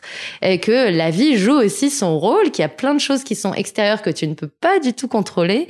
Et que, en fait, faut l'accepter, il faut être dans l'acceptation, le lâcher prise de tout ça et avancer avec beaucoup plus de légèreté en fait, moins de gravité, moins de lourdeur, moins de et, euh, et donc en fait finalement j'ai vraiment l'impression que c'est cet épisode euh, qui m'a permis finalement de gérer aujourd'hui des fois des difficultés euh, avec beaucoup plus de détachement, pas parce que ça y est, euh, j'ai réussi donc je suis détachée, pas du tout parce que c'est très difficile pour nous euh, en ce moment, mais euh, parce que tout simplement j'accepte qu'il peut se passer plein de choses et qu'en fin de compte je vais donner le meilleur de moi-même, mais si, si un truc ne fonctionne pas, c'est pas grave en fait, tu vois. Et ça c'était incroyable. C'est l'âge de la sagesse, j'ai l'impression. Hein. Écoute, je ne sais pas, je rentre dans une nouvelle décennie, je crois. Dis-moi, euh, ce, moment en fait euh, de déconnexion et puis de, de, de recentrage en fait sur toi-même, j'ai l'impression que c'est, complètement l'opposé de ce que tu avais fait avant, où tu étais dans l'action, dans mm. en permanence, les rencontres. Enfin, tu vois, l'énergie, on sent que tu es quelqu'un d'une énergie, mais folle. Mm. Et là, en fait, tout d'un coup, un peu contrainte et forcée aussi par le Covid, quoi. tout d'un coup, et puis par la rupture, tu te retrouves seule avec toi-même. Ouais. Et là, tu sais plus c'est qui moi en fait. tu te dis genre waouh, c'est très difficile. C'est enfin entre le trou que te laisse euh, ta rupture amoureuse et euh, le fait de se dire ok, heureusement j'ai mes équipes, heureusement c'est pas arrêté de travailler qu'on était tous euh, super connectés les uns des autres. Malgré tout, enfin tu dois te regarder dans le miroir, te dire ok, est-ce que Enfin, est-ce que ouais, comment je passe à cette nouvelle étape de ma vie en fait? Et bah tu, tu, tu joues tu vis au jour le jour ce qu'on a tous été contraints de faire et qu'on est encore un peu aujourd'hui voilà c'est très dur de faire des plans sur la comète à plus de six mois euh, tu, tu prévois mais tu sais avec beaucoup de flexibilité que ça peut changer hein. Euh, et du coup enfin en fait moi je remercie vraiment cette épreuve que j'ai vécue de me dire ok j'ai appris le lâcher prise quoi c'est mais merci, c'est un cadeau. Parce qu'en fin de compte, en étant dans l'hyperactivité et, le, fait de faire plein de choses et de me dire que tout reposait sur mes épaules et que si quelque chose se passait pas parce que j'avais pas été assez, euh, je sais pas, soit assez persévérante, soit assez motivante, soit assez euh, séduisante, soit assez tout ce que tu veux pour que ce contrat soit signé, euh, ce truc euh, ait marché ou quoi que ce soit, bah tout d'un coup je m'enlève un peu de responsabilité, ça fait du bien en fait je me dis bah en fait tout dépend pas de moi et oui merci. Mais c'est un poids quoi qui se lève. Et du coup je me dis bah fais de ton mieux tous les jours et et ce qui se passe se passe en fait. Ce qui doit arriver va arriver et va avec le flow plutôt que de on est on est en fait je crois qu'on nous apprend vraiment que le succès et la réussite tout ça ça c'est quelque chose pour lequel il faut se battre. Et donc en fait bah là j'ai compris que j'ai plus envie de me battre. J'ai envie que ce soit fluide en fait fluide, naturel. Si on pouvait avoir du succès, que ça soit simple. Ben voilà. Et ben ça, franchement, c'est passionnant. Et quand tu lis des, il y a des podcasts américains que j'écoute. J'ai pas de nom parce que je suis très random sur le, le truc, mais euh, la simplicité et la fluidité, euh, j'ai l'impression que c'est là où, les, où est le succès en fait. C'est quand une porte s'ouvre pas, ça sert à rien de frapper pendant une heure. Elle s'ouvre pas, c'est qu'il y en a une autre qui doit s'ouvrir. Et plus vite tu comprends que tu dois aller à une autre, plus vite tu y arrives en fait. Donc euh, ouais, c'est vraiment se démonter cet ego qui nous fait mal et euh, qui nous fait violence finalement de tout, de, de, de toute cette dureté en fait. Non. C'est hyper intéressant. Bah, franchement, je le dis, mais en même temps, je me dis, genre, c'est comme si je réfléchissais à Je te préviens, ce podcast, c'est toujours, ça, ça vrille en psy à la fin. c'est normal, c'est tout à fait normal. Euh, du coup, d'ailleurs, je te pose une deuxième question qui va aussi certainement susciter de la réflexion. C'est euh, s'il y avait quelque chose à refaire dans ta vie pro, perso, mm. euh, ça serait quoi? Qu'est-ce que tu referais différemment? Hum, bon, comme plein de gens, je pense, j'ai tendance à dire que, enfin, moi, mes apprentissages, ce qu'on appelle des erreurs, je les vois comme des apprentissages. Donc, euh, je, je, je déferai pas de choses. Euh, je déferai pas de choses parce que vraiment, tout m'a appris plein de trucs, même les erreurs de management, puisque j'ai appris le management sur le tas avec des gens qui avaient mon âge. C'était très dur. Enfin, je veux dire, la gestion d'équipe, c'est quelque chose qu'on on t'apprend pas en école d'art déjà. Dommage. non, et clairement, quand tu as un âme plus d'artiste et que tout d'un coup tu dois manager des gens, c'est très dur. Donc, on pourrait dire que j'ai fait des erreurs de management, mais en même temps, elles m'ont appris à être, je pense, une meilleure manager aujourd'hui. Donc, je crois que je défrais rien. J'ai vraiment l'impression qu'on a un chemin et celui-là, c'était le mien. Et, et je l'ai vécu comme ça. Euh, franchement, je, c'est, c'est pas de, c'est pas de l'ego de dire ça. C'est vraiment de me dire que, ouais, je, au contraire, j'ai envie d'apprendre. Donc, euh, bah, c'est via ces erreurs-là aussi qu'on apprend. Donc, euh. ce qui se passe se passe. c'est toi qui l'as dit. Euh, est-ce qu'il y a une maxime, une citation, des mots qui te portent ou un message simplement que tu aimerais partager avec nous, mais voilà quelque chose qui, qui, tient à cœur, tu vois, un peu au mmh. quotidien? Bah, moi, c'est cette phrase que j'aime bien. Alors moi, d'ailleurs, j'adore les, les mantras. J'ai vraiment une fille à mantra, donc j'en pose tout le temps plein sur mon Instagram. Il y en avait une, ce que, que j'aime bien, c'est le fait qu'impossible, c'est qu'une opinion. Et ça, vraiment, c'est quelque chose qui me suit parce que, bah déjà, si euh, j'avais dit, enfin, quand j'ai dit à 23 ans que je voulais créer un magazine qui serait dans les kiosques à côté d'un Glamour ou d'un Vogue et que je sortais de nulle part, j'avais pas de réseau, j'étais une petite meuf de banlieue euh, qui grandissait avec une maman qui parlait pas le français. Enfin, tu vois, j'étais qui aurait sûr que dit t'avais pas toutes les cartes en main qui pour aurait pas une paire d'as quoi. Voilà. qui aurait dit que mon mag il serait dans les kiosques à côté des autres? Personne. Et si je si je m'étais si j'avais écouté des voix qui disent mais euh, c'est pas possible. Enfin en plus tu crées ça sans argent. Enfin c'est c'est bah j'aurais rien fait. Donc moi je suis vraiment euh, quand quelqu'un dit quelque chose est impossible, c'est son point de vue. Et puis c'est sa manière, c'est avec sa manière de faire, la manière traditionnelle. Toi, tu l'as fait différemment, donc tu l'as fait à ta manière et ça a marché. Et vraiment, c'est une question de point de vue et on a tous, euh, on a tous un prisme qui est lié à l'espace où on se trouve, à l'expérience qu'on a qu'on a qu'on a eu jusqu'au présent. Donc, enfin, faut respecter le point de vue de l'autre, mais c'est que son point de vue. Et pour moi, la notion d'impossible, c'est un point de vue. Il y a qu'à voir quand euh, le mec qui a créé l'avion, on lui a dit que les hommes pouvaient pas voler c'était impossible. Bah aujourd'hui, on vole tous tranquille, en fait. Donc oui, on vole peut-être pas de nos propres bras encore. Peut-être pas, peut-être bientôt. Mais voilà, c'est pas impossible en fait. Donc euh, moi vraiment ce truc euh, parce qu'il y a beaucoup de gens qui se mettent des freins en étant en hmm. entendant les peurs que les autres projettent sur eux en fin de compte. Euh, et cest dire quand on croit en quelque chose. Enfin, en fait, déjà le fait d'y croire, c'est déjà, c'est déjà c'est qu'il existe en fait dans l'invisible, mais c'est déjà une grosse partie du, du, du, du sujet en fait. Donc, euh, hmm. Encore deux questions. Est-ce que euh, tu as une croyance qui est controversée, c'est-à-dire quelque chose en, que tu crois, euh, voilà, et, et, tu constates qu'autour de toi, la société, ton entourage, ta famille, peu importe, globalement pense différemment? Hmm. Croyance, croyance, croyance. Non, je pense que ce qui est le plus dur, c'est que bah, moi justement, avec ce lâcher prise, j'essaye vraiment de développer, de développer ma paix intérieure. et, euh, et c'est vrai que bah, c'est justement le sujet de notre prochain numéro Paulette qui sort euh, en septembre, la paix, vaste sujet. et, euh, et en fait, c'est pas controversé, mais j'ai l'impression justement quand tu es très engagé, ce qui est, ce qui est mon cas, ce qui est le cas de mes équipes et tout, malgré tout, tu dois des fois, bah, c'est très difficile de penser à sa santé mentale tout en étant engagé, ou c'est très difficile de trouver la paix tout en étant en colère. Enfin, il y a ce truc, cette dualité, etc. Et des fois, bah, les gens ont l'impression que si tu n'es pas en colère ou si tu n'es pas, euh, si tu n'es pas en train de te battre, c'est comme si euh, c'est comme si le sujet ne touchait pas. Enfin, il y a, y a, quelque chose euh, qui est, qui est dur entre les gens qui sont euh, qui qui, qui sont dans la douleur. Enfin, en fait, c'est très dur. Alors, comment exprimer ce que je veux dire? Non, ce mais je dire, que veux dire. il y a ce Mm. truc de se dire que la paix, elle est en chacun d'entre nous. Et d'ailleurs, il y a des exemples incroyables de personnes qui ont été torturées ou en prison pour des mauvaises raisons ou des choses comme ça qui ont qui ont réussi à trouver en eux des ressources pour pouvoir poser quand même malgré tout un regard bienveillant sur tout ce qui leur arrive, même les choses les plus horribles en fait. Et en fait, je trouve que bah, c'est vrai que c'est, facile de dire ça quand toi, il t'arrive pas un truc horrible, mais après, je pense qu'on a tous dans nos vies des expériences traumatiques, euh, quelles qu'elles soient, et, et je comparerai jamais les traumas parce que je trouve que quand t'es blessé, quand t'es dans la souffrance, quelle qu'elle soit, ça fait mal chez tout le monde en fait. Et, et c'est vrai que bah, se dire que voilà, c'est un choix que de rester dans un état euh, de, de mal-être.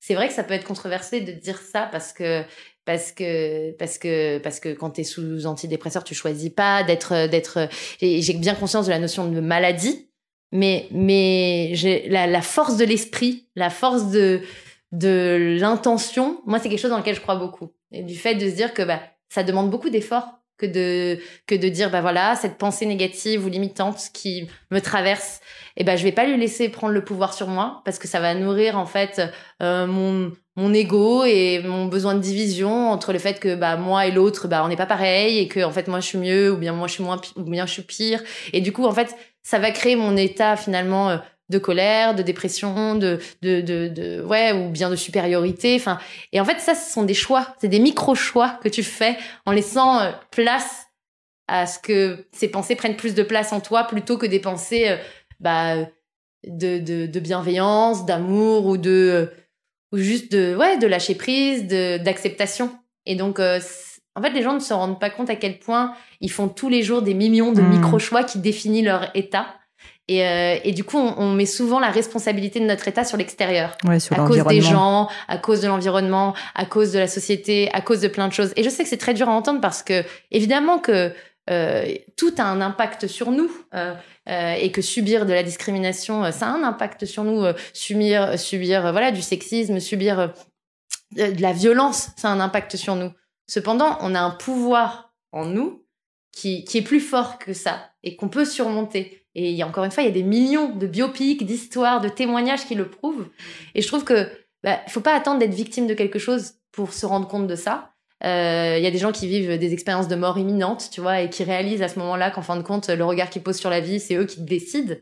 Et moi, je, je, je me suis rendu compte peut-être que c'est via ce choc, hein, je te dis pas, j'en sais rien, que en fait, bah, c'est moi qui décide de dire que quand il pleut, c'est pas grave, c'est pas une mauvaise journée, Mm. tu vois. C'est- ça paraît super con et cliché, hein, mais je Non, prends l'exemple le plus grossier qui soit. C'est le regard que tu poses sur les choses euh, définissent ton état aussi, en fait.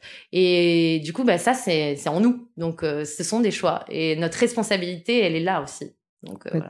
Bah, un épisode que j'avais fait qui était assez euh, inspirant, en tout cas pour moi, c'était avec Philippe Croison. Je sais pas si tu vois qui c'est, donc qui est euh, quelqu'un qui a été euh, bah, en fait amputé des quatre membres et qui pour autant en fait donc a fait une dépression quand c'est Mhm. arrivé parce qu'il s'est dit ma vie est foutue Bien sûr. et qui a réussi justement à se rendre compte que c'était pas une chance, mais en tout cas qu'il allait pouvoir vivre avec et qu'il allait quand même pouvoir avoir une vie extraordinaire. Mm. Et aujourd'hui, Philippe Croison, il a quand même tweeté à Elon Musk je vais aller sur la Lune. Mais et là, a- en ce moment, il fait la une de Paris Match parce Mm. qu'il va pouvoir le faire. Elon Mm. Musk a répondu à son tweet. Mm. Comme quoi, tu vois, c'est assez fou. Et lui, justement, tout son message, c'est de dire, comme tu le dis justement, c'est pas que dans notre tête, mais quand même, Mhm. il y a vraiment, vraiment aussi euh, une manière de voir le monde Mm.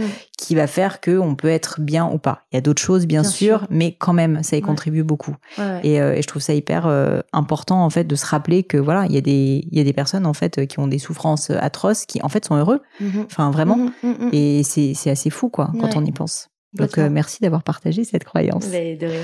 Last but not least, ma dernière question, j'y tiens beaucoup parce que moi je suis une grande férue de bouquins et Mm. euh, ma dernière question c'est est-ce qu'il y a un livre, un objet culturel, sincèrement euh, Mm. ça peut être ce que tu veux, un film, tu vois, sûr.